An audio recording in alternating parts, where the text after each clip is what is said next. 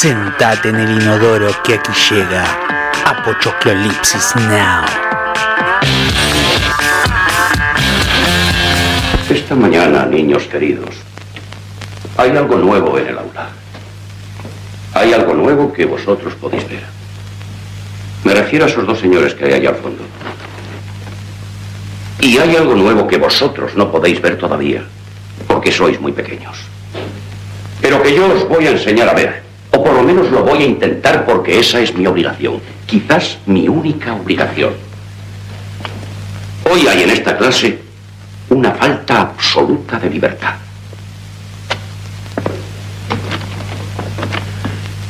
Esos dos señores, que no son niños, que no son yo mismo y a quienes he intentado impedir que entrasen en el aula, se han colado aquí. Y lo que es mucho más grave aún, me han exigido que os haga un examen para que ellos puedan calibrar cuál es el estado actual de vuestros conocimientos.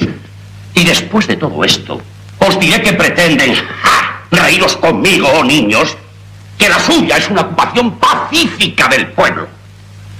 Que mayor violencia que la que se ejerce contra el espíritu. Examen. Tomad nota de las preguntas. Las ingles. Su importancia geográfica. ¿Son verdad las ingles? Historia de las ingles. Las ingles en la antigüedad. Las ingles de los americanos. ¿Cómo hay que tocar las ingles? El ruido de las ingles. Las ingles más famosas. Las ingles y la literatura. Un kilo de ingles. Las ingles de los niños. Las ingles y la cabeza. Relación si la hubiera. Las ingles en Andalucía. Y el clavel. Teoría general del Estado y las ingles. Las ingles negras. ¿Hay una ingle o hay muchas ingles? Las ingles de los actores. La ingle y Dios. No ha nacido todavía la ingle que me domine. Las ingles descabaladas. ¿Su por qué? Las ingles putas, dibujo a mano de las ingles. ¿Es carne la ingle? El jaque a la ingle. ¿Satisface hoy en día una ingle? ¿Qué ingle? Contestad a las preguntas. Cuando. Cuando.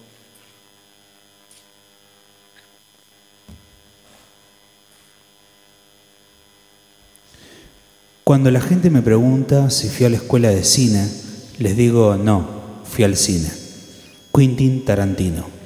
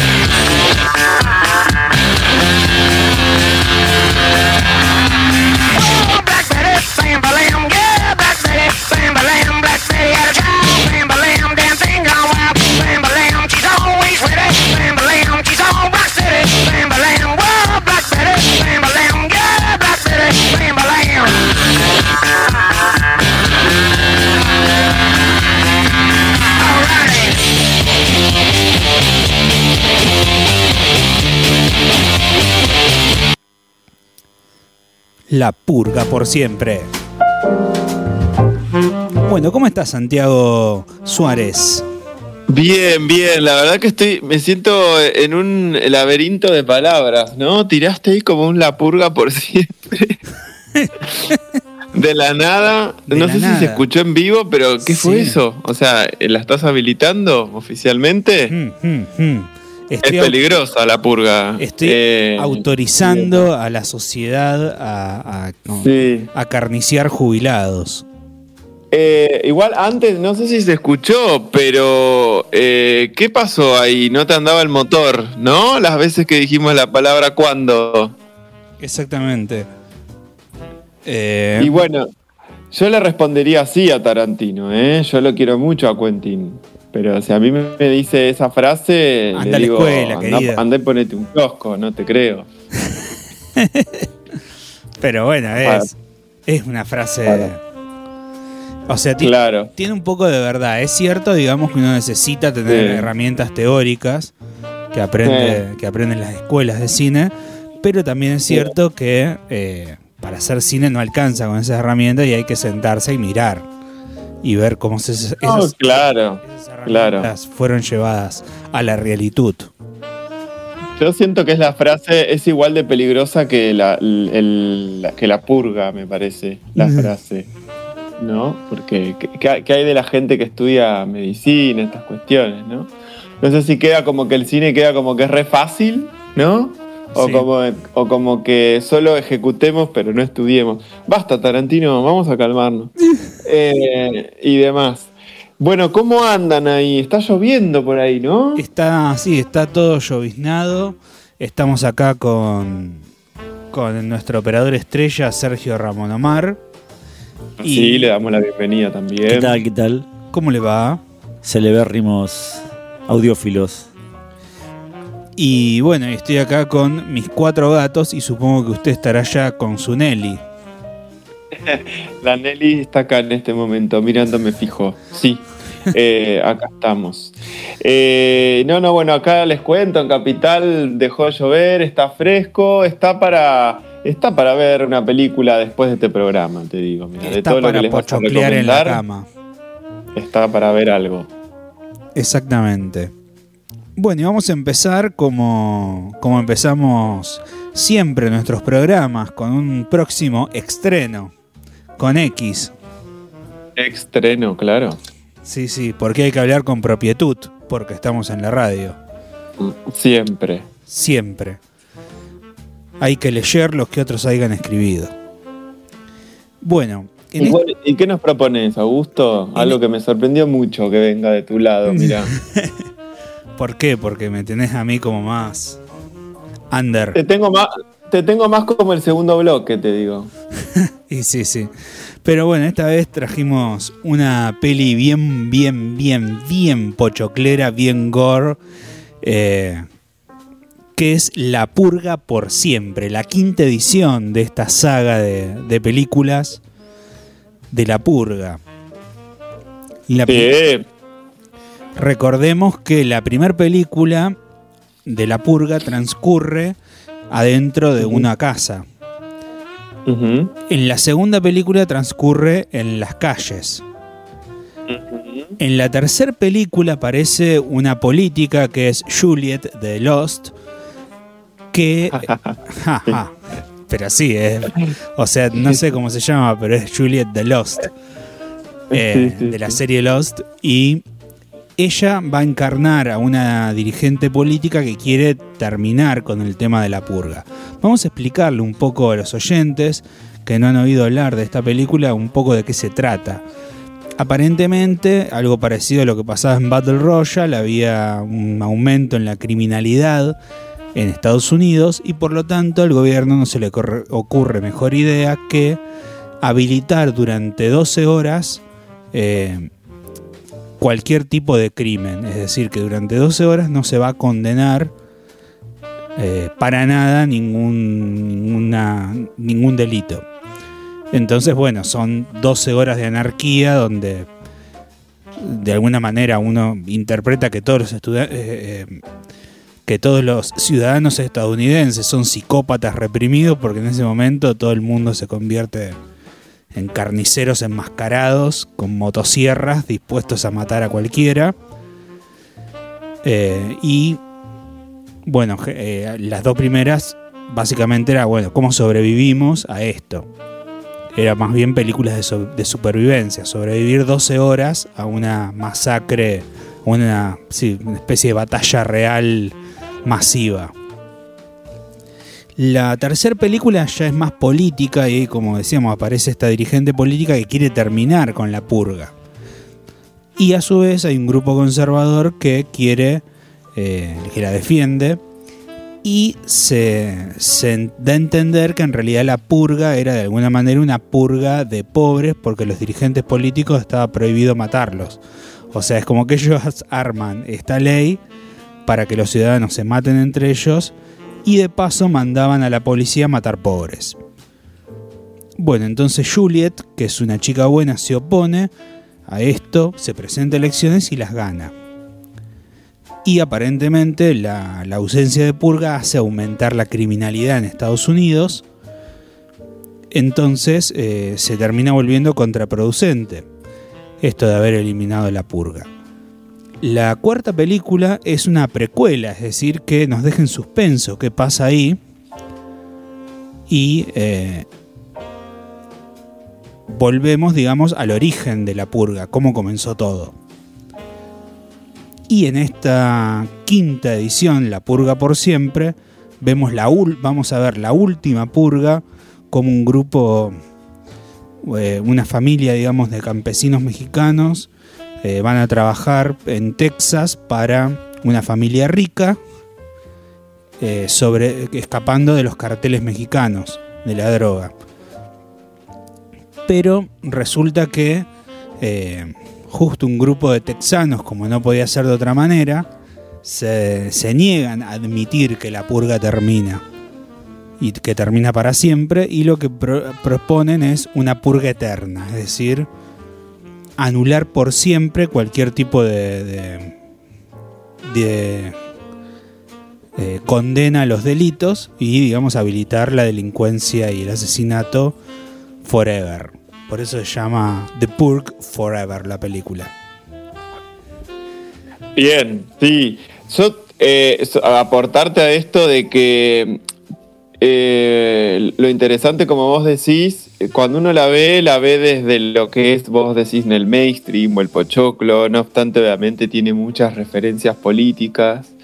Eh, y en algún punto inclusive esto algunas cosas que se pierden, ¿no? Con la, con la traducción o, o, con el lenguaje, donde en realidad el título oficial es The Forever Purge, que no, no, no, tiene lo mismo sentido que la purga para siempre, ¿no? O sea, en la traducción eh, del, del, inglés de esto tiene otra, otras, otro significado que de alguna forma nos lo va a tener que explicar cuando, cuando de alguna forma la miremos, ¿no? Pero tiene algún sentido porque viste que, eh, a ver, lo que las vieron lo que las vimos saben que esta película lo que hace de alguna forma es políticamente incorrecto o al revés, políticamente correcto, mostrarte lo que en realidad está pasando en las calles, sobre todo de Estados Unidos, ¿no? Eh, y, que, y que justo arrancó en el 2013, pero las quiso hacer una especie de saga medio comercial y las primeras tres pasan desapercibido. Pues es interesante la que nombrás vos, Augusto, de, de la situación que se llama el año electoral. Sí, exactamente. Eh, pero también hay otras, por ejemplo, que a mí me resultaron más interesantes, como a mí me gusta cuando agarran de esta gran historia mini historias, ¿no? Sí. Eh, y tenés la primera purga, que, es la del 2018, que, es interesante porque redobla todo el tiempo la apuesta. No sé si vos la viste, la de la primera purga. Sí, Para lo interesante que tiene, a mí me gustó más. porque acá te dicen, yo te pago si vos te animás a quedarte ahí y que no te maten. Claro. Sí, sí, es la primer, la primer eh, experimento, digamos, es una precuela, por eso que narra el origen de, este experimento social que se terminó imponiendo, digamos, como política de Y resaltar algo, algo interesante que, que, viste en este, en este auge que tuvo en su momento YouTube de, de producir series, y así es como estuvo el fenómeno de Cobra Kai, ¿no? Eh, y demás. YouTube también ayudó a lo que fue la producción de la serie de La Purga, que tiene dos temporadas y que la verdad que en mi, personalmente fue bastante satisfactoria la serie. ¿eh? Porque uno dice, bueno, tampoco es tirarlo a 10 capítulos la situación. Eh, pero se las recomiendo al público. Eh, porque en definitiva igual son películas que no llegan a tocar el gore. Entonces lo que te puede asustar obviamente es la situación tensa de huir ¿no? Y, de ponerte en el lugar de esos personajes que, tienen que correr por su vida, ¿no? Eh, así que les recomiendo, porque está como fuera de estas cinco eh, líneas de cinco películas y está esta serie, que la segunda temporada fue hace dos años más o menos, y está muy buena, está muy interesante. Genial, tendremos entonces que verla. Tendremos que verla, ¿no? Preguntarle al resto. Esto hubiera sido interesante y decir, eh, ¿no? Como tirar una encuesta y empezar a, sacar a la luz pensamientos de Mickey Vainilla, como si están de acuerdo con la purga o no. Hay que matarlos a todos. Porque yo siento que si hay cinco películas, chicos, es porque hay un sector o alguien que le copa esto, ¿entendés? O sea, eh, no hay que ponerse tampoco en puritano. Yo las vi todas, pero la verdad que cada vez que las miro yo me pongo incómodo como diciendo, no estamos muy lejos de esto. O sea, no, no es muy distinto a lo que puede estar pasando en ciertas situaciones. No, no, Eh, ya.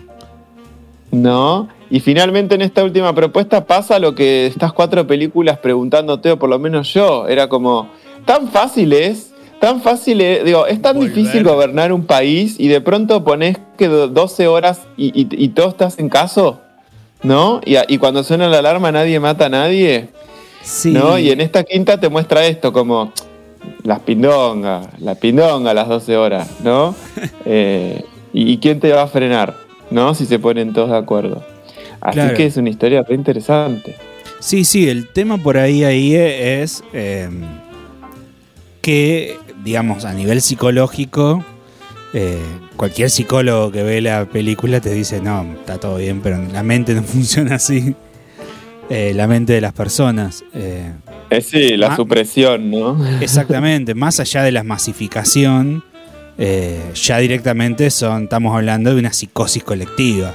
O sea, de- no de una masificación que es distinto.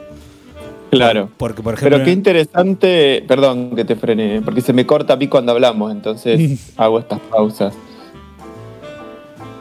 Sí, sí. eh, no, te decía que un psicólogo seguramente plantearía que, que no es una conducta eh, posible desde el punto de vista eh, de la psicología. Se ha, se ha hablado bastante, sobre todo eh, lo analizaba Freud y, y creo que el nazismo sirvió bastante pa- para explicarlo bastante bien a esta cuestión, digamos, de la masificación de las personas. Claro. Cómo la masa Claro. eh, transforma al individuo y cómo el individuo eh, de alguna manera se funde en, en- en esa masa.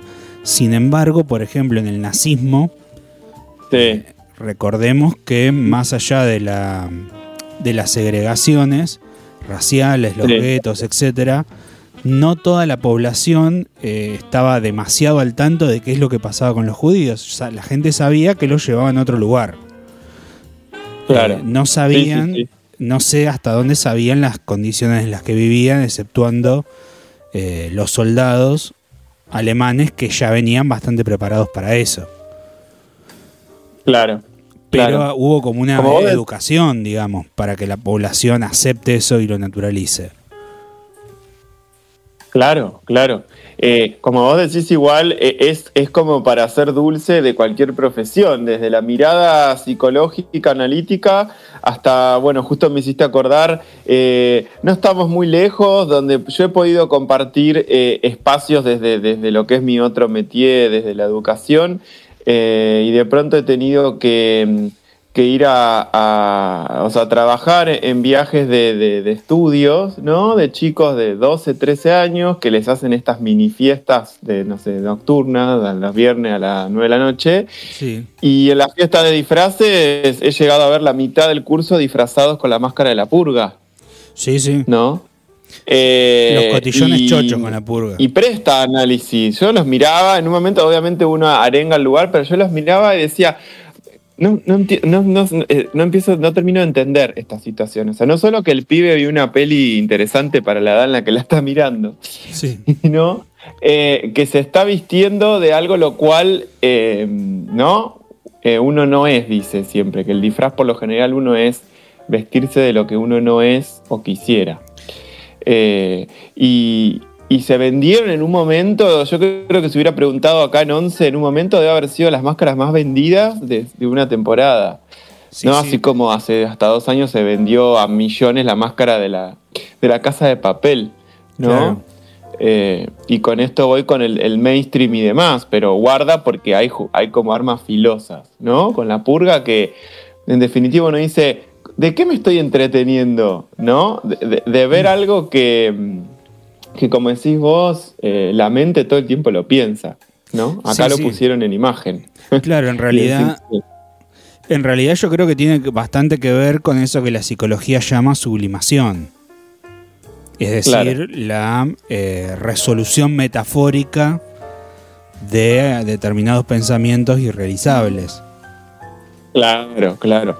No estamos hablando de que, ¿no? De que esto de que uno ve y te ven con la máscara de la purga y uno va a cruzar de calle o correr pensando que me vas a venir a, a- a purgar, ¿no? Así como cuando los que salen todos vestidos de Obi-Wan no salen por el mundo, ¿no? Eh, Sí, a, a a- pelear con, Contra el imperio. con- claro, con el imperio, pero porque también son cosas irrealizables.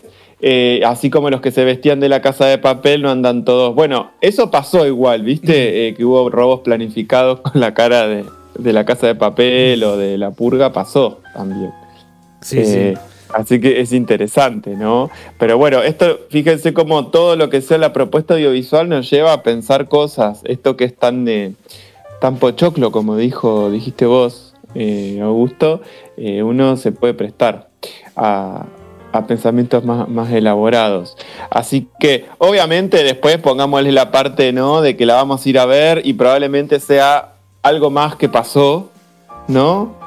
Que, Sí. que uno, yo a veces pienso que la, viste que es como eso que dice lavado de plata, bueno, hagamos una más de la purga. Eh, total tela para cortar tiene. Eh, y, bueno, desde la propuesta visual también está interesante, ¿no? Lo que pasa es que un poco para cerrarte, si querés, Augusto, para que continuemos con, tu propuesta, es que mm, yo la miraba también visualmente y también cayó en absolutamente todos los estereotipos, ¿no? De, lo que es lo visual o la iluminación. Claro, como nos tenemos que ir a México y, y ver si podemos cruzar la frontera, que la van a abrir durante un tiempo, dice el tráiler, es mexicanos. Desierto igual a filtro sepia, ¿no? Es Sí. como que no, no, no lo pueden evitar en Estados Unidos. La, la- la estereotipia, ¿no? Eh, en primera instancia, el chaparrito bigotón, eh, y, y después, bueno, mandémosle un filtro medio sepia o marroncito. eh, y ya sabes que estás en México. Capaz que lo grabaron en, en la playa de Miami. Chinga pero, tu madre, motherfucker. Claro, exacto. Así que bueno, fecha de estreno no tenemos, ¿no, Augusto? De esta Sí, peli, sí, pero está ahí nomás. Primero de julio. El este viernes, el viernes que Jue- viene. jueves. Ah, perdón, 8, 8 de julio. Eh, primero. Ah, primero, y se me corta, vio que vas a hablar.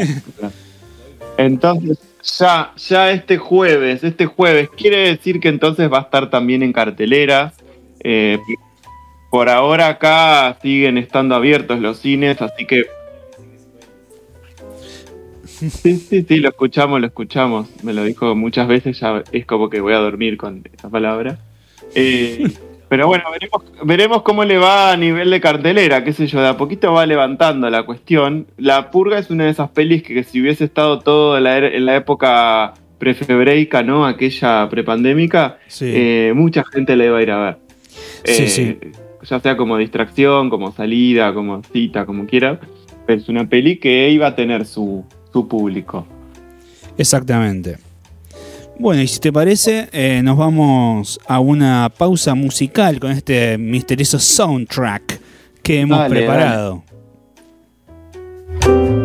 Jitterbug.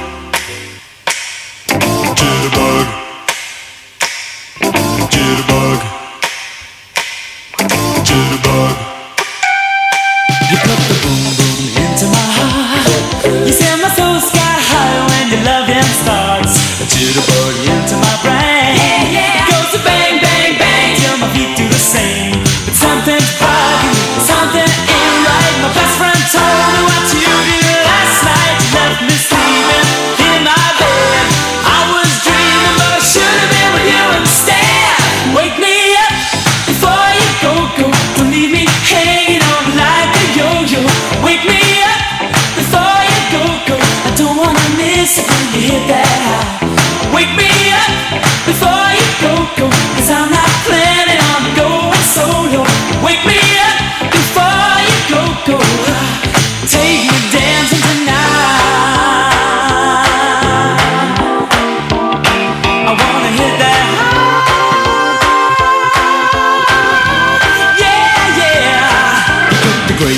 out of my way. You make the sunshine brighter than Doris Day. Turn the bright spark into a flame.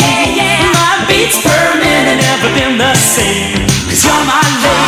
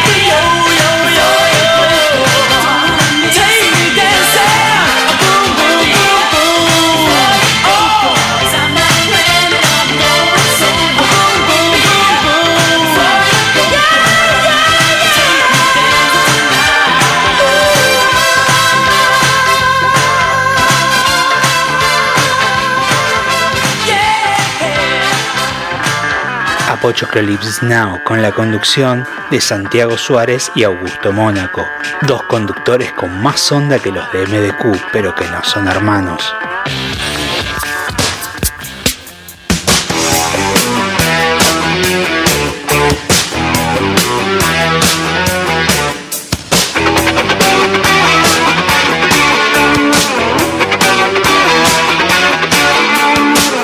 ...4KL Radio Stream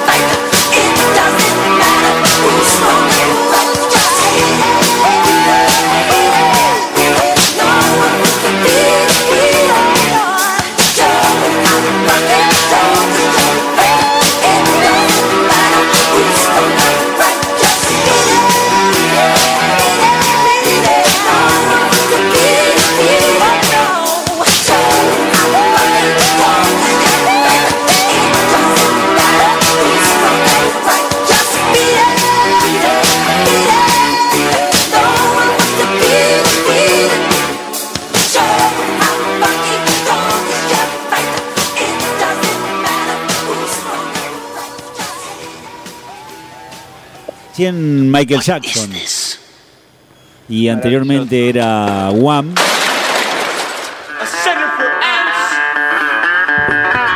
Qué importante, ¿no? Nos estamos escuchando, ¿no? Entre todos. Un programa como los otros, sí. pero distinto.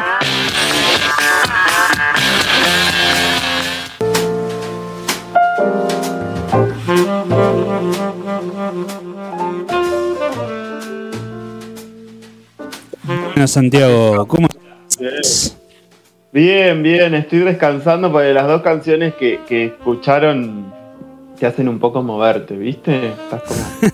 Bailoteando. La primera por ahí, si no te copa, medio que chasqueas los dedos y la segunda ya bailás un rato, ¿no? Imposible, sí, salir ileso de esos temones de, nuestro misterioso soundtrack. Y, y, qué importante esto, uno piensa, ¿no? De que nosotros les estamos avisando que es un soundtrack.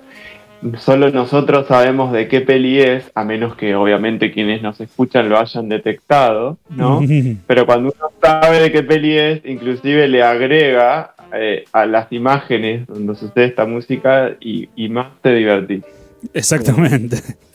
Exactamente. Una Sí, película real- realmente muy divertida. Sobre todo la primera, porque es cuando arranca la peli, ¿no? Y van ahí en el auto, ¿no es que están en el auto? Sí, sí. Solo tiro pistas, ¿viste? Como nada. Y al azar, al azar, no vamos obviamente a spoilear nada. Un grupito de amigos en un descapotable. Ay, sí, muy gracioso. Sí, sí, sí.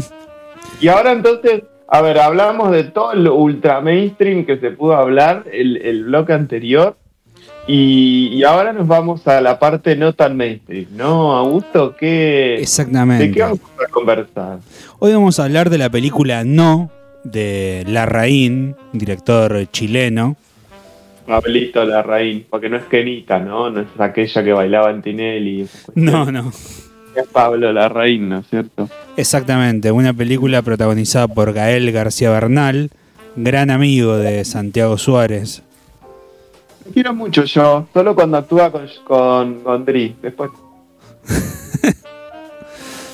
Bueno, en este caso la película No es una película que está ambientada en el año 89 en Chile, cuando Pinochet eh, da un referéndum para ver si él continuaba eh, gobernando Chile o si se llamaba elecciones.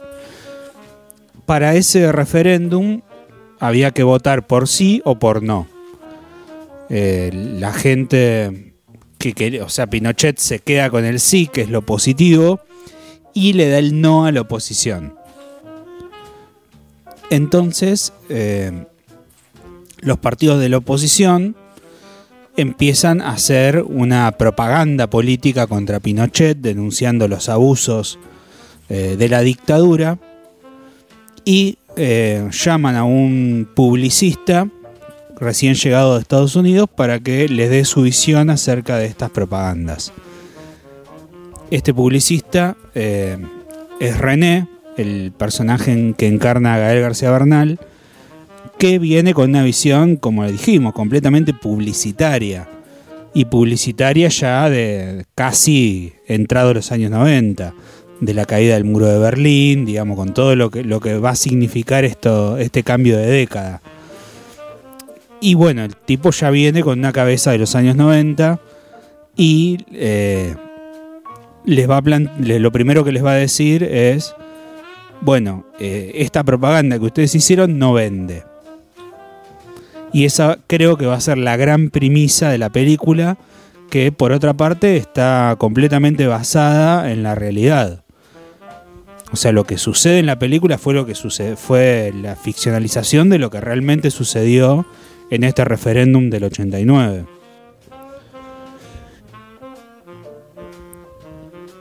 Santi- bien histórica, bien, bien cercana también la historia. Exactamente, inclusive la estética eh, es, es fascinante porque parece filmada en VHS con las aberraciones cromáticas del VHS, la tecnología, esa cámara en mano, eh, esos colores bien, digamos, de VHS, Bien. bien Y- televisivos. Y sí, y algo bueno, algo que tiene, yo debo confesar que, que de este director no, no tengo toda su, no es muy prolífico tampoco, pero justamente este producto que, que ofreces hoy no lo tengo visto, sinceramente, más sí tengo visto otras eh, propuestas de él y yo calculo que habrán ido por el mismo lado. Eh, Pablo tiene un, un- como una gran eh, dedicación o, o le gustan los proyectos que tienen que hablar de época o de historia, sobre todo de su país. Sí, Eh, y, y, como medio de esa época, ¿no? Porque tiene otra que se llama El Club, no sé si la viste, esa sí la vi, eh, donde mandan a un cura a, a una casa que, que es donde mandan a todos los curas que se portaron mal. Eh, está muy buena. Pero por ahí a Pablo lo tienen de, de otros proyectos que después él pudo eh, dar un saltito más hacia lo que es lo, lo- lo extranjero. Eh, hizo la biografía de Jackie Kennedy con, con ¿cómo se llama? Con Natalie Portman. Sí. Eh, y tiene una peli que a mí realmente yo, el cine chileno creo que lo empecé a ver a partir de una peli que tiene él que se llama Tony Manero, que es muy linda la verdad. Es un personaje que se cree obviamente Tony Manero, supongo que los que les gusta el cine saben quién es Tony Manero, eh, un personaje mítico del cine de los 70 eh, y demás también. Eh, y ahí él se mete, ¿no? Eh, no sé qué pensás vos, Augusto. Yo creo que con, con esta peli que vos traes a colación, porque vos tiraste como el chiste escondido de mi amigo Gael. A mí me pasa que a Gael no, no le logro creer mucho. No estoy criticándolo como actor ni nada, que a mí no me cierra. Pero acá Pablo pudo haber usado, como usó, usó en sus otras pelis, elenco local. Sí. Eh, y bueno, y eligió un Gael de pronto para ver si le miraban más la peli. Y me, mexicano. me parece que no sucedió. Pero eh, no, no, des- no descarto la, el, el trabajo de Gael. Eh, si lo dirigís bien, va bien, Gael. Si lo dirigís mal, es Gael. Eh, No, y a mí me, me- me gustó mucho. eh, me- Sí. Lo que más me interesó de la película es el mensaje de la película. claro, claro. O sea, es- Sí, sí, esta sí. idea de cómo la política eh, pasa de la propaganda a la publicidad.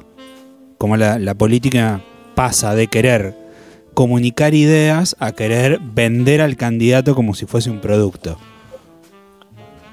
Bueno, que está bueno, porque son otras es otra mirada de otras producciones que, que uno, que hay producciones parecidas, ¿no? A Sí. esta. Es una peli del 2012, entonces tampoco, o sea, ya tiene sus casi 10 años, ¿no? Sí, sí. Eh, y demás. Que no obstante también está ambientada en la época del, del, del 78, más o menos. del ¿eh? 89. No, perdón, 78 na- eh, nació él, cualquiera.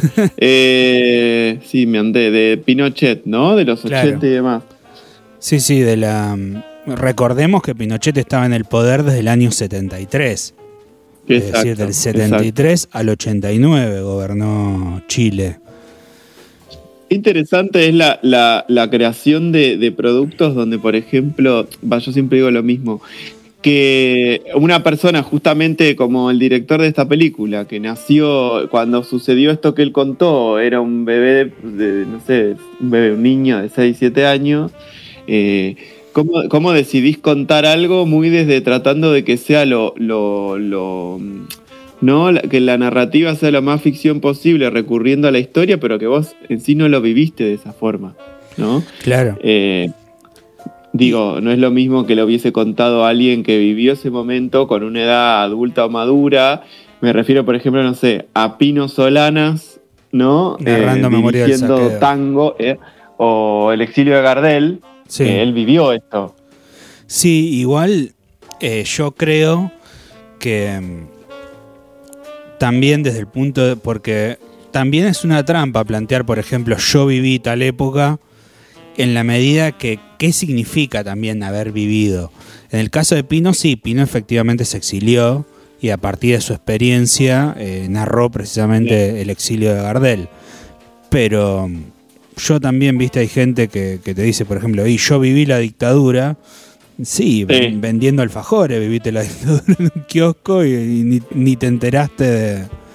No, es que de ahí se trata la focalización, a eso Claro. quería ir, no me quería meter tan técnico, pero a la hora de contar una historia y el querer gui- guionarla, es muy importante la focalización que vos le vas a dar, ¿no es Claro. cierto? Eh, a ese espacio. Porque también es tan interesante alguien como te diga, yo no la viví esta historia, no sé qué es más interesante, ¿no? Claro. Pero ayudar a contarla también. Lo que pasa que yo, Eh, yo creo que sí. también, eh, o sea, yo por ejemplo, si fuese la Raín, te diría, a lo mejor yo no viví esta historia. Lo que sí viví, o lo que sí estoy viviendo, son las consecuencias de esa historia. Y ahí me parece que, ahí me parece que está un poco el tema. Y yo creo que cada vez que se elige eh, abordar algún nudo histórico, es precisamente porque uno ve en ese nudo eh, algo que, que tiene relevancia para el presente. Por ejemplo, Claro. cuan- cuando ganaron los Kirchner, en las librerías empezó a aparecer un montón de libros sobre la década del 70. Sobre los montoneros, por ejemplo, sobre el ERP, eh, sobre la dictadura. Un montón de libros que estuvieron, que siempre existieron, pero no se editaban, porque no había gente que los comprara. Y de alguna manera esa, la vuelta al debate de los años 70 hicieron que las librerías dijeran, bueno, si hay un debate sobre los años 70, editemos libros sobre los años 70. Claro, claro que sí.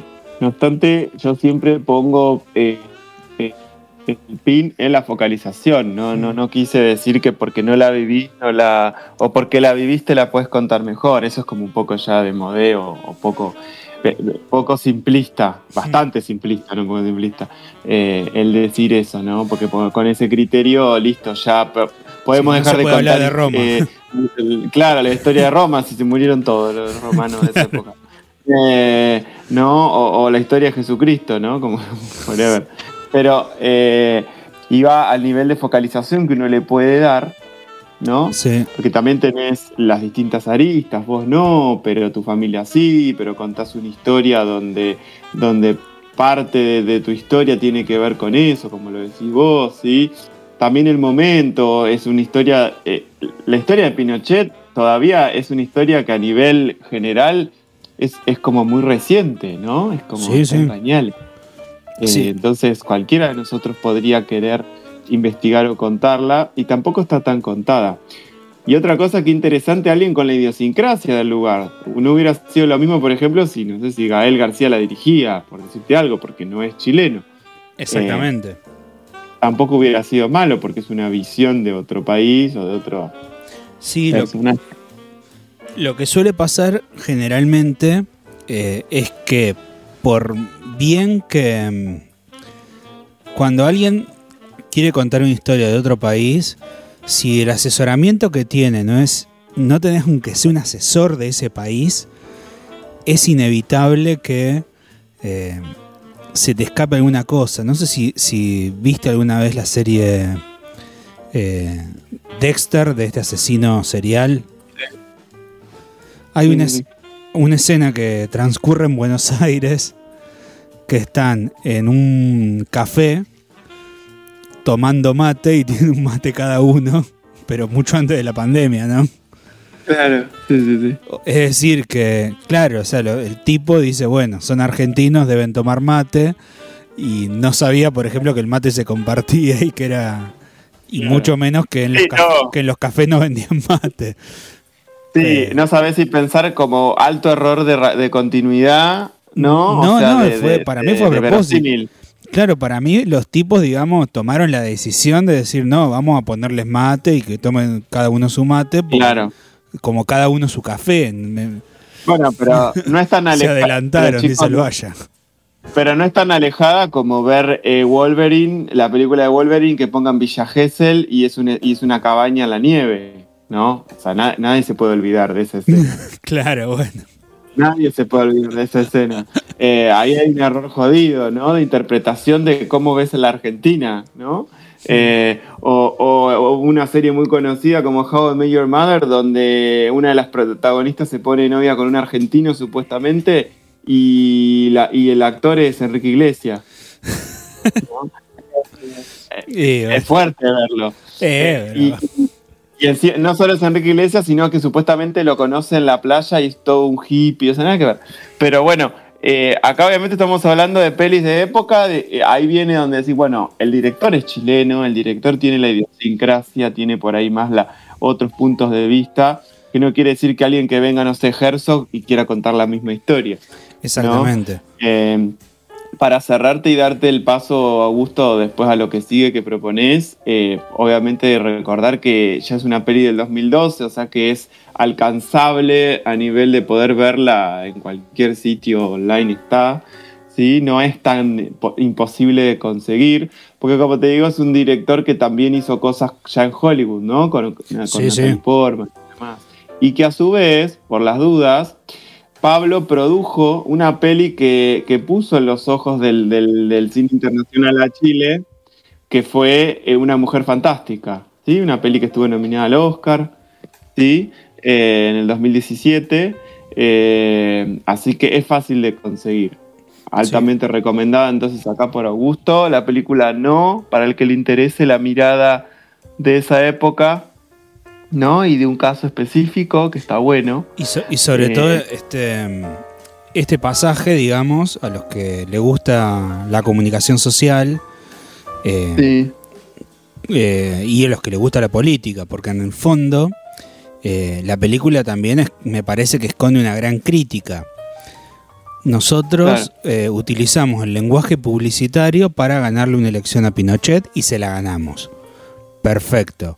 Ahora, ¿cómo va a ser esa sociedad nueva?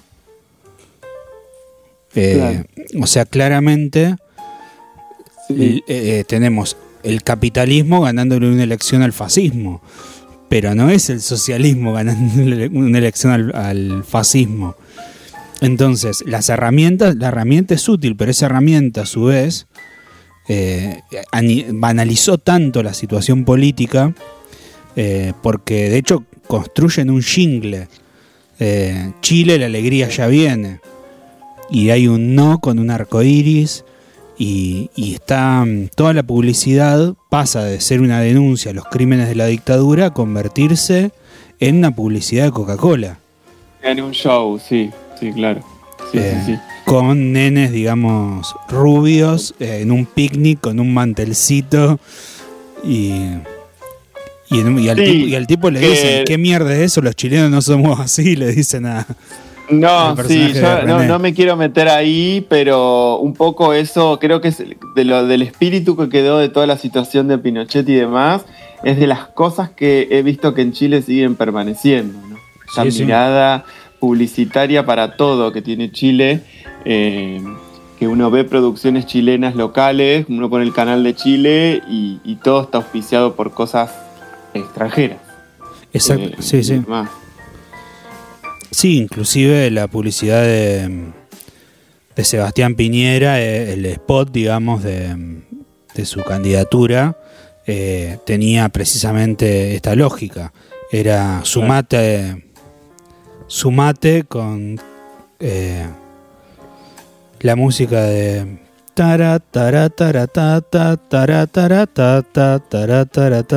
o sea, toda una cosa de alegría, el signo más. Eh, en fin, En fin, en fin, te cierro también porque no está mal, ya que estamos al día y en vivo. Eh, yo por pasar mencioné una peli que Pablo produjo que dije que era una mujer, eh, una mujer fantástica, que está bueno porque la película tiene como protagonista una, una mujer transgénero, ¿sí? Hmm. Una chica trans, que realmente el personaje es una chica trans, no hubo la necesidad como en otras pelis donde tenés que poner un actor que Sí. hace de mujer, sino que acá es una actriz trans eh, y que inclusive es la primera en la historia que gana un Oscar, ¿no? Eh, eh, por esto.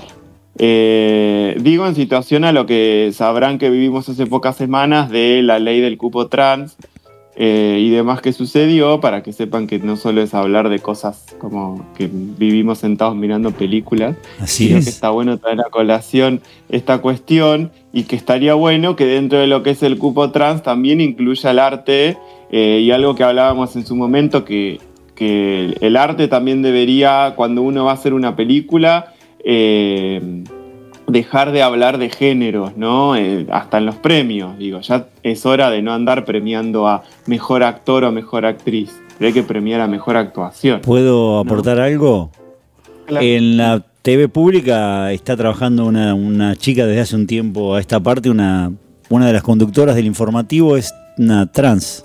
No sé si estabas al tanto. Correcto, en C5N también tenemos una, Bien, ese 5N no sabía. compañera periodista eh, nada, están, pero bueno, eh, se está ampliando más ese cupo. Eh, después hablaremos de esa mirada. Pero está bueno cerrar así porque vemos un Pablo que produce cosas recontracopadas y que después se toma el tiempo de dirigir sus propias cosas y que van más por el camino de, de la historia, de la historia de su país. ¿no? O de la Exactamente. historia mundial contemporánea con esto de Jackie Kennedy y demás. Inclusive también sumando un poco a lo que decía El Valla, eh, nosotros en uno de los capítulos de los programas anteriores de Apochocolipsis Now, eh, el- trajimos también la banda sonora de La Naranja Mecánica de Wendy Carlos, también una compositora trans. Correcto, correcto. Sí. Así que Eh, pero bueno, nada, eh, es traer más que nada nombrar la ley que nosotros apoyamos todos. Por ejemplo, esto de traer a colación de cómo en el cine estamos con la misma, pero ahora lo que está muy linda la ley, pero ahora tenemos que empezar a incluir realmente sin tener que diferenciar a alguien porque es trans o porque no lo es. Eh, trabajas, trabajas acá y punto. O sea, no tengo una compañera trans, tengo una compañera.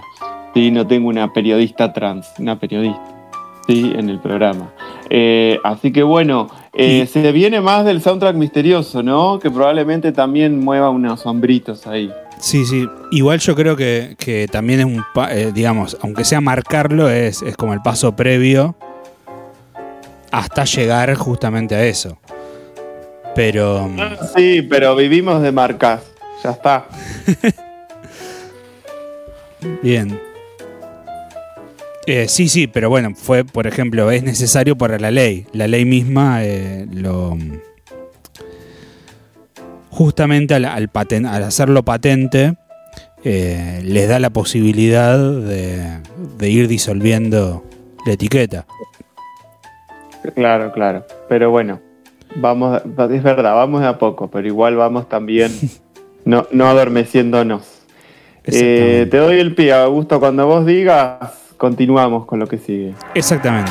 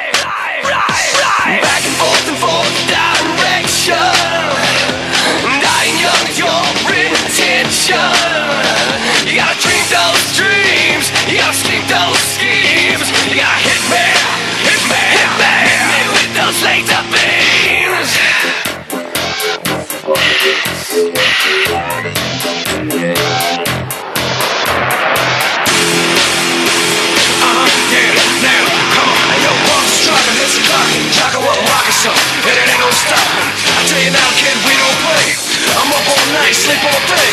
So he's back, he's playing me close. I got a chrome dancing eagle in his bit of a scope. Just let me know if you wanna step to it, and holler at me when you're ready to do it. Relax, don't do it when you wanna go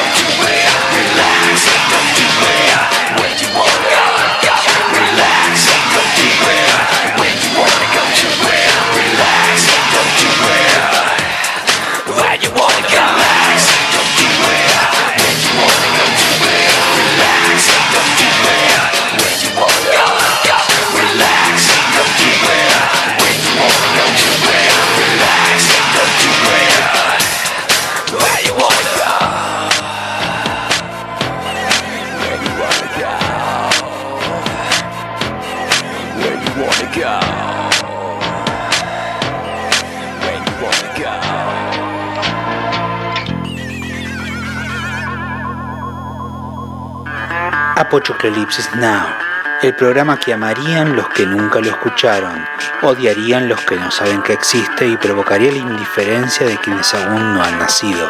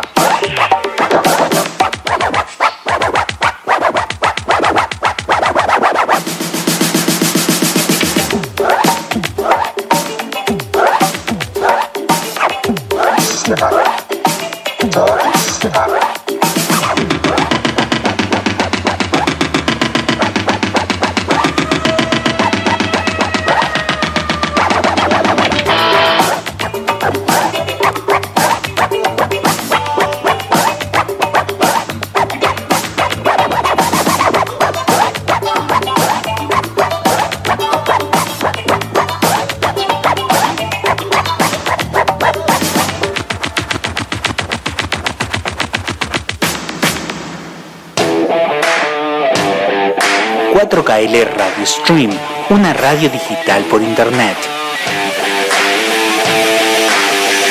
Almax Soluciones Informáticas. Servicio técnico de PC, notebooks, smartphones y tablets. Almax Soluciones de calidad. Encontranos en Instagram y Facebook como Almax Lobería o escribinos al 2262 6771 09. ¿Tu negocio o institución aún no tienen su página web? Hoy puedes tenerla con Dixernet desde Lobería y por un costo mucho menor de lo que imaginas. Suma tu presencia en el mundo digital, hace crecer tu negocio, vende en forma online, aparece en los buscadores y trascende las fronteras. Contactanos al teléfono 11 6201 8301 o desde nuestra web www.dixer.net. Comunidad educativa, la magia de la radio y la vida de nuestra educación. Un punto de encuentro.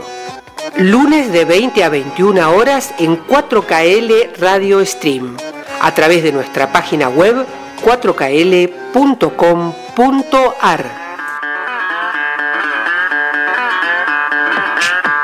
Apochocalipsis Now, un programa como los premios Oscar, pero más flojo de ideología.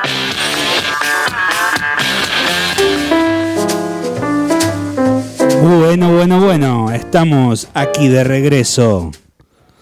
Volvimos nuevamente, música simpática, eh, de una época determinada. Por ahí quien escuchó la primera que salió, eh, ya sacó la peli. Y Eh, la es primera sí. Es la escena. Es la escena. Es muy ¿no? buchona. Sí, La- sí, sí, pero bueno, linda también, obviamente. Hasta es para verla un domingo hasta ahora, ya que no tenemos más Masterchef, yo la miraría de Sí. vuelta. Eh, y bueno, y en este tercer bloque, como uno, uno acostumbra también a, a cambiar de temas, pero siempre hablando del cine, nuevamente Augusto nos trae una propuesta. Sin dejar de recordar, antes que arranques con, con tu, tu gran comentario y recomendación, eh, que bueno, que al final, eh, un dato, un- voy a dar un dato nerd, ¿no? Pero hoy, se- hoy se hubiera cumplido, hoy se cumple un año de lo que hubiera sido el apocalipsis de Dark. Nada, la tiré. Ah, qué sé de, de la serie, de la serie germana. Para los que vieron Dark, eh, hoy sucedía lo que tenía que suceder. Eh. Eh, bueno, porque usted no la vio la serie, por eso me dice eso. Y sí, y bueno. Y los que me dicen nerd es porque no entendieron la serie. Exactamente. Eh, yo tampoco la entendí, chicos, pero sé que hoy pasaba eso. Yo me vi Así siete, resúmenes antes de empezar a ver la serie, pero no entendí que me perdí con los resúmenes, imagínate con la No, serie. no, no, no, no. Te conviene ver, ni siquiera de esta gente que hace, te lo resumo así nomás, creo que la pude explicar. Así que eh, era un comentario como para romper el hielo y, y- y cachetearlo nomás con nada que ver, porque mm, lo que viene a continuación es. Nos, nos seguimos yendo como para atrás, ¿no? En términos de estrenos o de, o de origen de lo que vas a hablar, ¿no, Augusto? Y que ya lo estuvimos mencionando en otro espacio, en otro programa. Exactamente, exactamente. Eh, nos vamos entonces 10 años más para atrás con Sim City. Vamos a hablar de la película de Rodríguez, de Robert Rodríguez, una película eh, basada en el cómic de Frank Miller. Muy homenaje al, al cine noir, ¿no? Ah, que exacto, al cine negro, al cine ese donde veíamos a, a um, Humphrey Bogart parado en un banquito porque era petizo, eh, al lado de una actriz y, y siendo ahí bajo la oscuridad cometiendo crímenes. Exactamente, estamos hablando de, eh, de la época del llamado policial negro. Correcto. Este policial negro que a diferencia del policial de enigma o policial inglés, eh, también le llamamos el policial americano al policial negro. Aunque eh, te paso el dato, un dato curioso, que el policial inglés en realidad lo creó un americano, que es Edgar Allan Poe, con la carta robada de Augusto Penn. Pero, a diferencia de, este policial de enigma, donde tenemos un detective que gracias a su ingenio resuelve un enigma precisamente como si fuese un ajedrecista, buscando indicios y a través de la lógica mm, de, un razonamiento lógico deductivo, va eh, analizando los indicios y deduce, como dijimos, eh, cuál, cómo fue el, el caso de una forma completamente racional.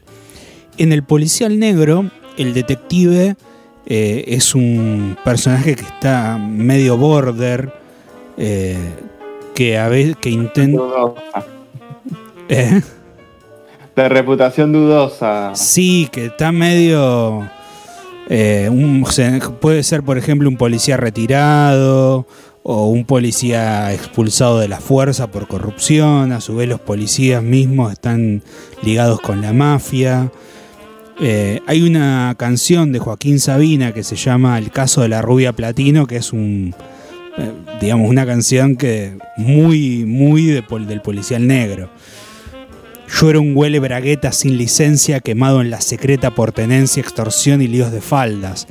O sea, yo era un detective de- que se dedicaba a ver quién se acostaba con quién, por eso un, por eso un huele braguetas, eh, sin licencia de policía, quemado en la policía secreta por tenencia, extorsión y líos de faldas.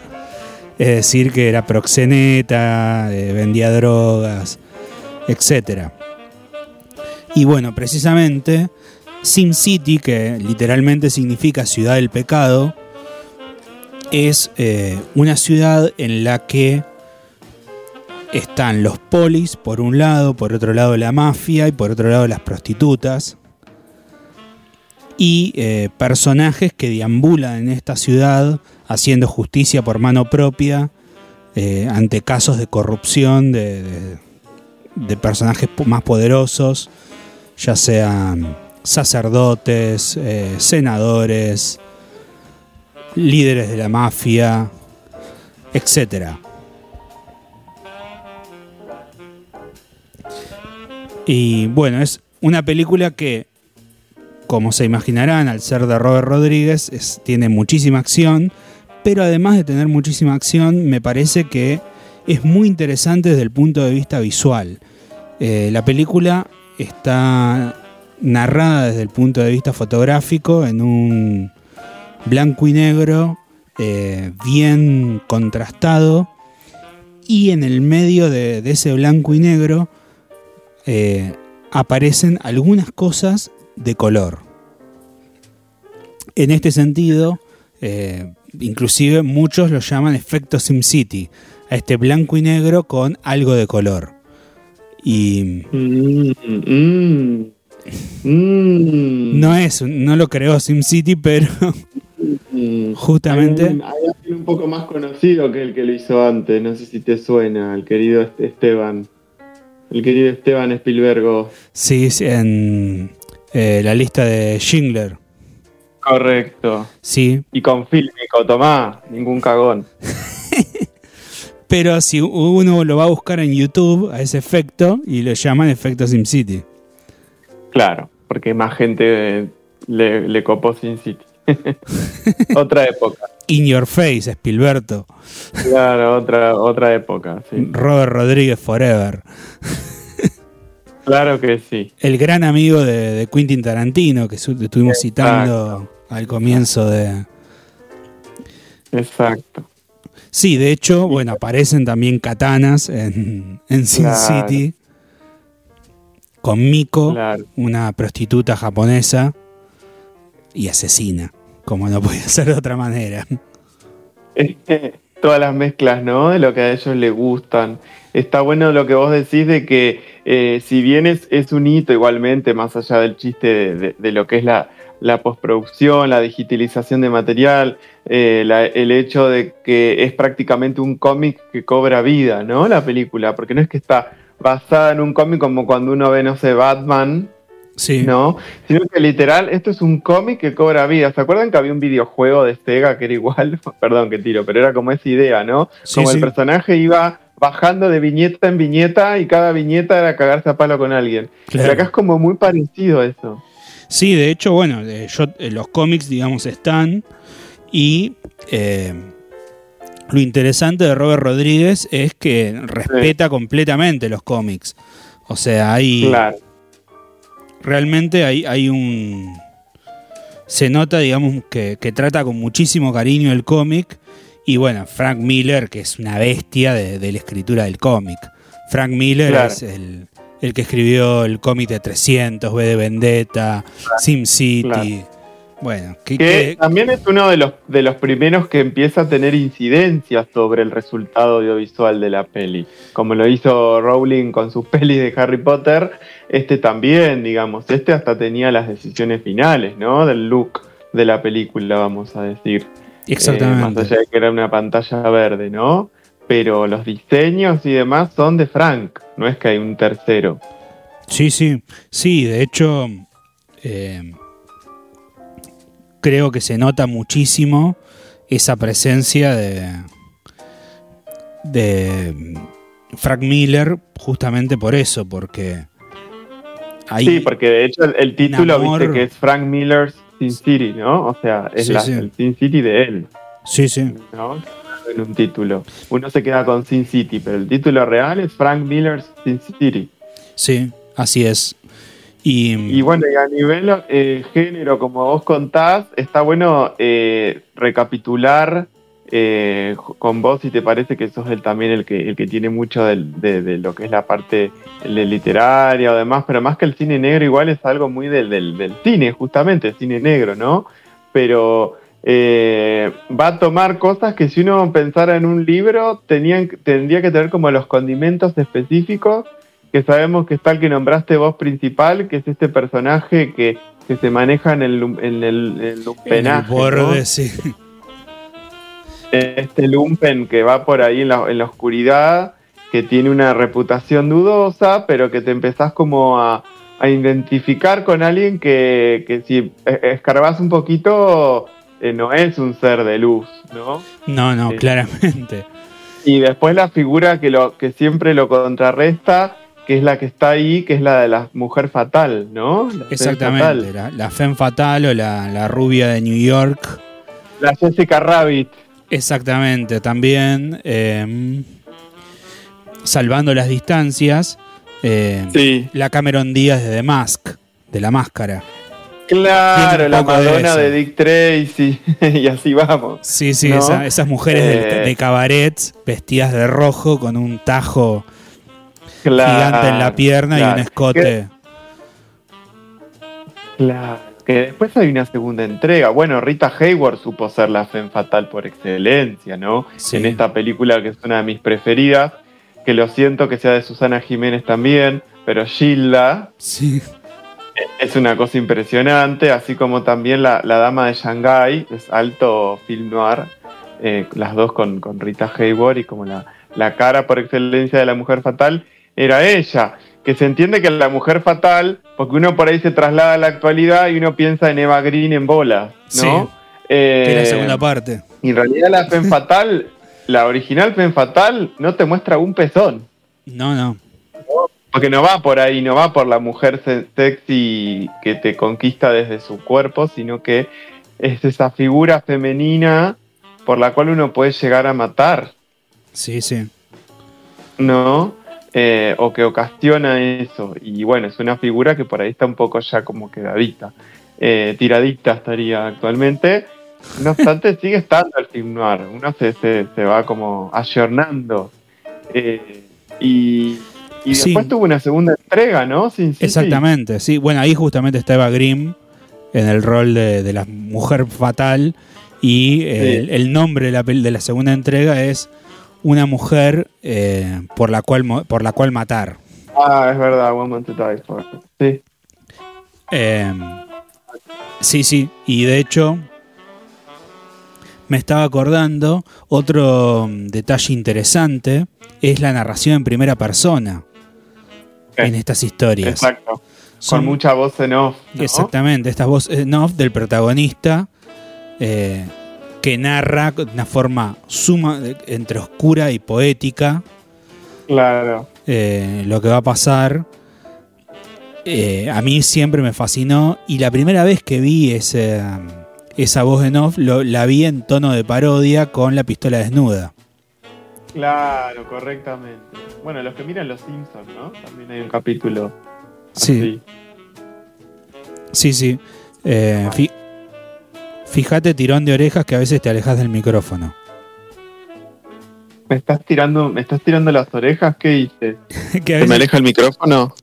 a veces sí, te alejas y a veces te acercás y se nota en el audio. Ok, muchas gracias. Muchas gracias por la aclaración.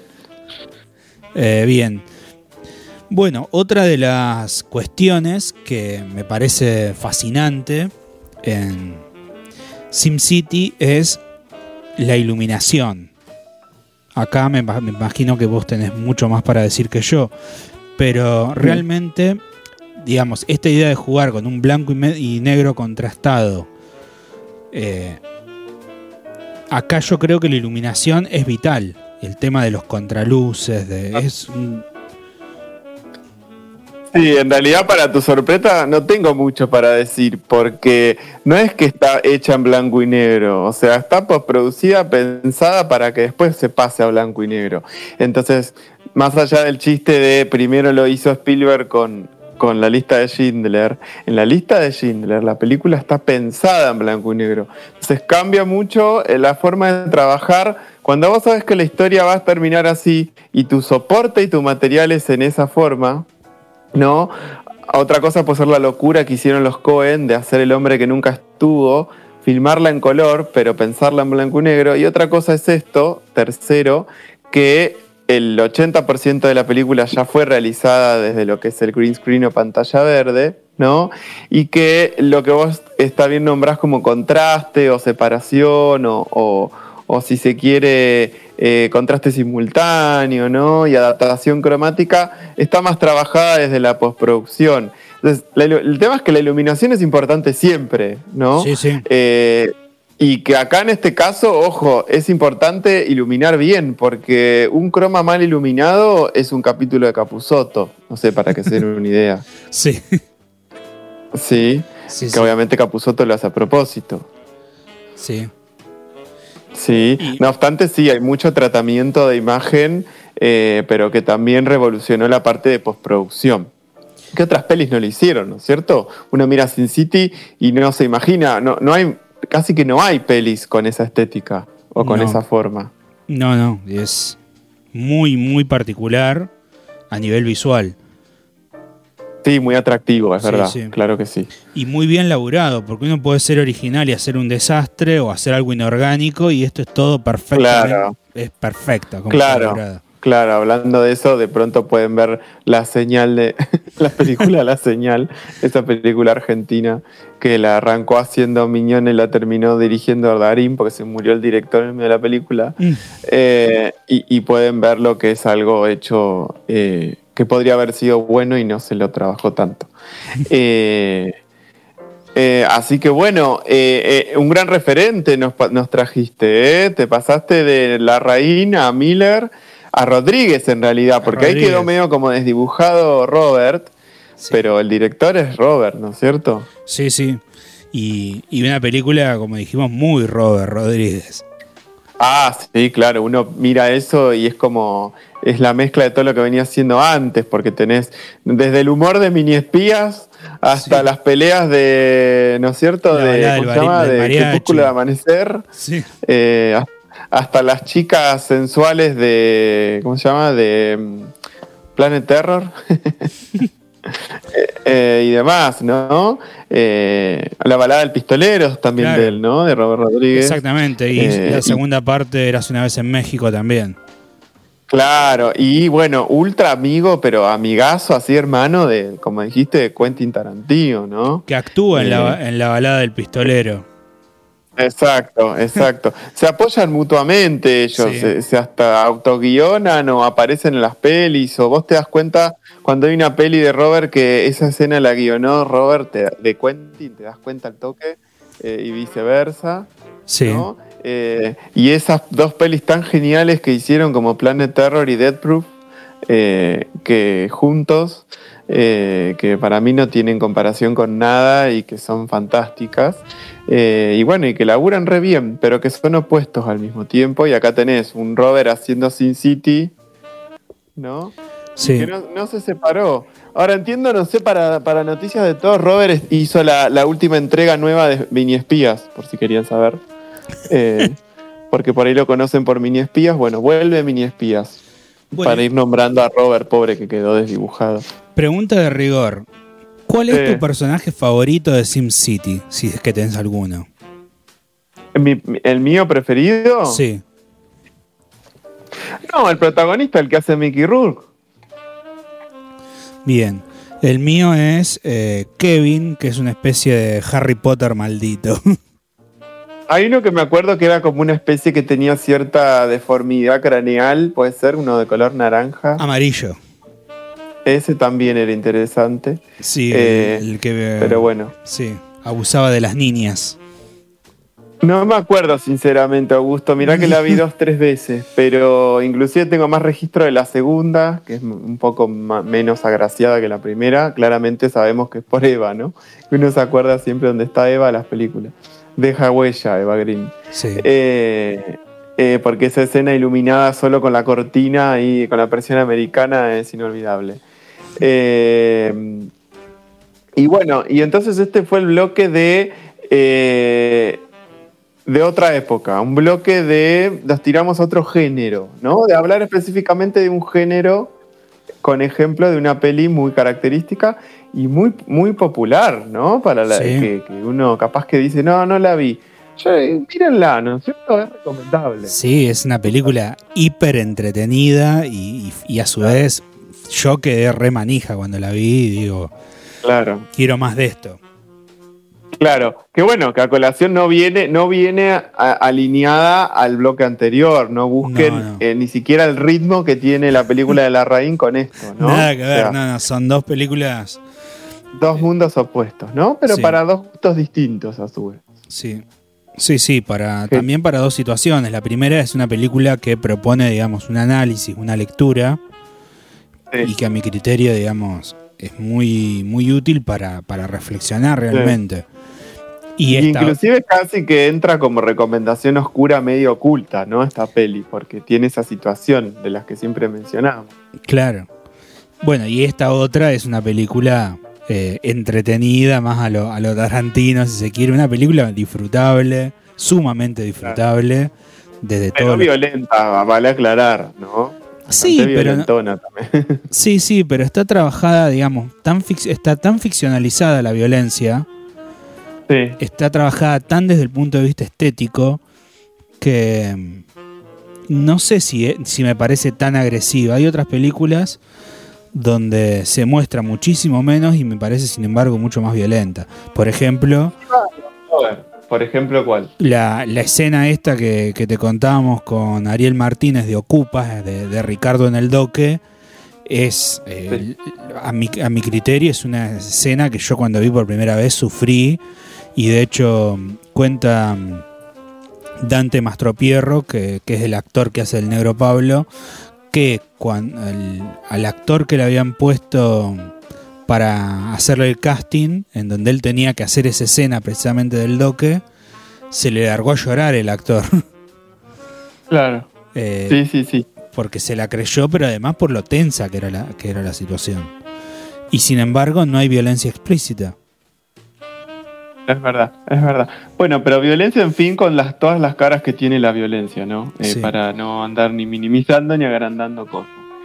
Eh, así que bueno, ¿qué sigue, señor Augusto? Estamos ahí nomás, ¿no? Estamos de ya- nuestro horario. Sí, sí, ya casi cerramos. Vamos con una última pausa de nuestro misterioso soundtrack. Y eh, volvemos, y vamos a volver en el próximo bloque con una película también, digamos, con ya que hablamos de, de Miko eh, y su katana, también de una señorita con katana, vengadora y japonesa, una película también muy ligada a Tarantino.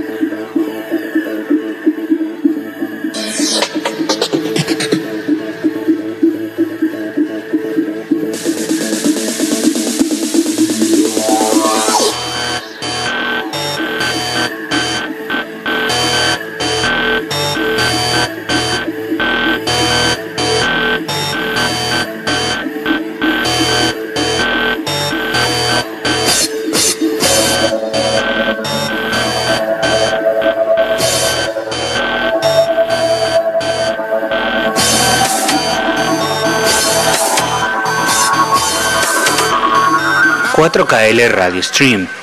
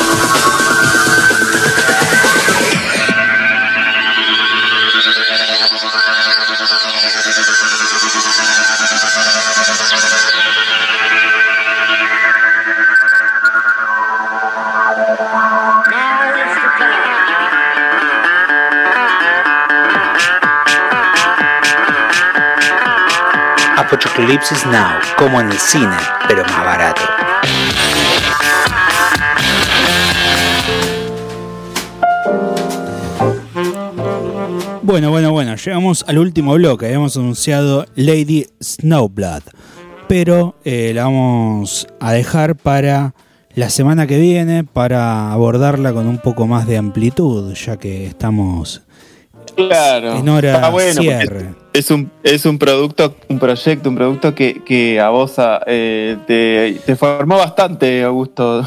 te, te gusta. Sí, sí. Entonces está bueno dedicarle también para que le dé ganas a quien nos escuche de verla, ¿no? Pues si no mencionarla nomás, eh, pasa ahí. Exactamente, es una, peli y es una película mm, eh, que me parece que, que realmente mm, es muy disfrutable y que, que, reúne, creo que, al- algunas de las mejores cosas del cine oriental, por lo menos del cine Sí. oriental de artes marciales, con la narrativa eh, occidental.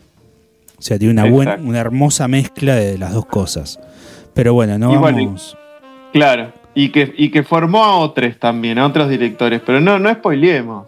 Aguar- aguantate. Bueno, bueno, bueno. Aguantatela, loco. Y por último, Che, y. Exacto. Por último, ¿qué? el soundtrack. ¿Alguien la habrá descubierto? Nadie me escribió nada, así que venimos prolijos. O sea, prolijos en el sentido de que no nos equivocamos, porque si no enseguida yo tengo Ya mi, salta. mi, mi oyente que enseguida me dice, ¿viste? Como leche acá. hervida. Sí. Pero, pero nada, ni siquiera descubrieron qué peli es, así que bien elegido. Yo tengo una queja igual porque no pusiste para mí la que más me gusta de esa peli, pero bueno, nada. Igual falta una. ¿eh? Después te manda la carta de documento. No, Eh, no, hay una con la que vamos.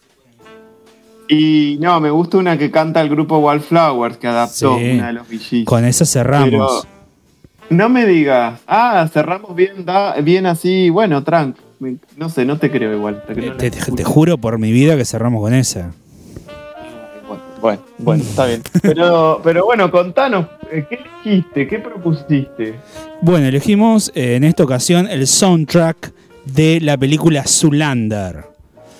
Increíble. ¿no? Una pe- un, alto soundtrack de alta peli. Realmente eh, una comedia que, mm, que me fascinó porque eh, no sé, o sea, en realidad no sé si si creó un una nueva forma de humor o llevó una forma de humor que ya existía a límites eh, que al menos a- para mí, cuando la vi por primera Sí. vez, me parecía que, que traspasaba todos los límites del humor. le, le reapostaba o redoblaba apuesta a lo que es la parodia, ¿no? Con eh, parodiar fuerte. eh, eh, y en una época que después como que marcó lo que vos decís, es verdad, porque después de ahí estaba nomás surgiendo un Sasha Baron Cohen. Eh, recontramultiplicando lo que hicieron ellos de reírse de alguna forma de ciertos aspectos de la sociedad y bueno, y a esta peli que, que- que se ríe fuerte del mundo del modelaje. Sí, yo de Eh, hecho, cada vez que me hago una selfie, pienso en Eh. esa película. La mirada Magnum. Hago así claro. mi- miradas sur- eh, surrealistas, la mirada de acero y. La mirada Magnum Steel, claro, ¿no? Y, yo, y yo debo decir que voy a, a- a defender la segunda entrega que tuvieron no hace mucho, que pudo haber. A ver, no sé si decepcionó. Para mí no, no cubrió las expectativas, pero una peli que empiece matando a Justin Bieber. Sí. eh, eh, es interesante, ¿no? Con el mismo Justin Bieber actuando, siendo que lo asesinan, ¿no? Eh, es muy gracioso, es muy gracioso. Sí, lo Eh, que pasa es que la vara de la primera estaba muy alta. En realidad no fue, Claro. una, no fue una mala película, lo que pasa es que la primera Claro. fue, fue Claro. Es que tiene chistes inolvidables como eh, la chica confesando que es eh, bulímica y le pregunta si sabe leer mentes. O sea, es, es- esos chistes fuertes que, que uno dice no puedo creer, viste, cuando está mirando. Eh, y bueno, y una banda de sonido que acompañaba y, y una- y unos- un elenco también que sumó gente que no pensabas que podría hacerte reír. Sí. eh, ¿No? Eh, y, y demás. Y bueno, y la trajiste acá. sí, sí. Bueno, entonces nos despedimos con I'm eh, el soundtrack sí de Zulander. Eh, nos despedimos Zulander. con I'm starting to choke. Me muero, mira, cumplido mis deseos.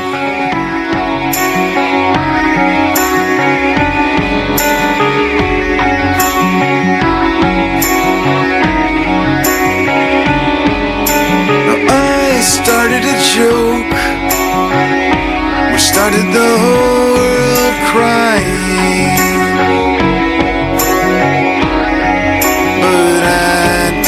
See that the joke was on me.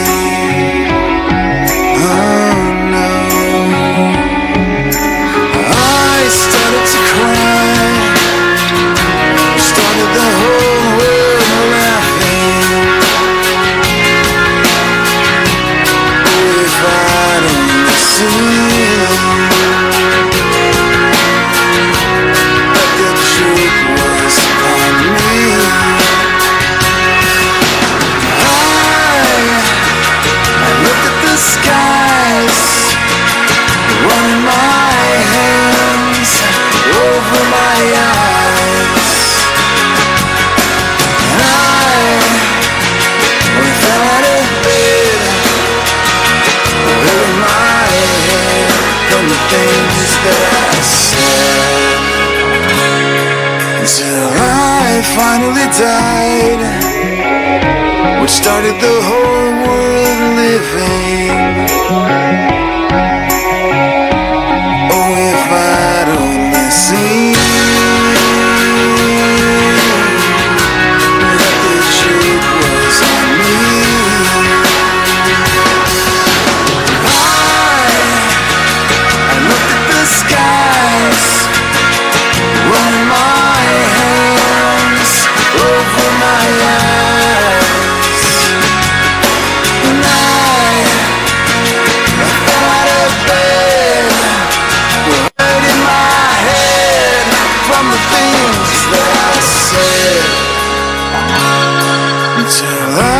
finally died. You started the whole